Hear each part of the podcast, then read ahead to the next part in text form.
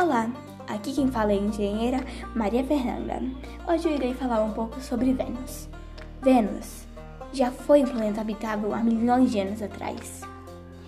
Um evento desconhecido tornou a atmosfera de Vênus tóxica e quente, por isso não é mais habitável. Nossa hipótese é que Vênus teve um clima estável por bilhões de anos